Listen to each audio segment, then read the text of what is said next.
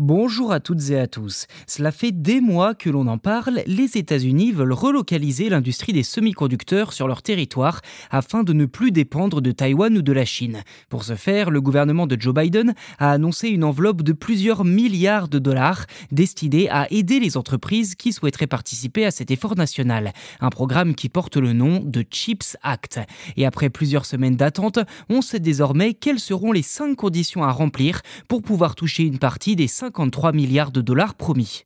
Premièrement, les candidats devront créer des écosystèmes de fournisseurs, de clients et d'organismes de formation de main-d'œuvre. Bref, une vraie filière viable et non pas des usines à gaz. Ensuite, les bénéficiaires devront, je cite, protéger l'argent du contribuable, la somme octroyée à chacun d'entre eux provenant de fonds publics.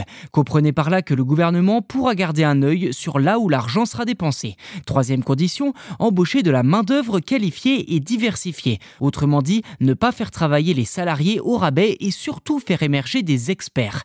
Quatrième point, un engagement à soutenir les partenaires et alliés des États-Unis en cas de perturbation du secteur. En clair, Washington souhaite mettre au point une chaîne d'approvisionnement mondiale pour les États-Unis et ses alliés afin de collaborer sur les technologies du futur. Et pour finir, les bénéficiaires devront créer des opportunités pour les sociétés appartenant à des minorités, à des vétérans de guerre, à des femmes et à des petites entreprises.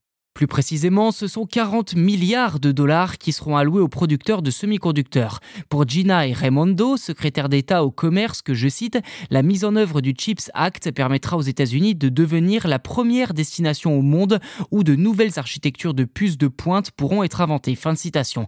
Dans un communiqué, le département du commerce explique que les premières demandes faites par les entreprises pour toucher des subventions seront acceptées dès le 31 mars.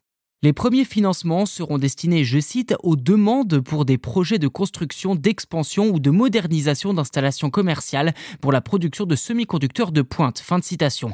Pour le moment, les subventions pourront aller jusqu'à 3 milliards de dollars par projet, mais sans doute pas plus. Le CHIPS Act ne devrait pas bénéficier qu'aux entreprises américaines, ceci dit, étant donné que les sociétés issues de pays alliés pourront également faire des demandes pour produire des puces depuis les États-Unis.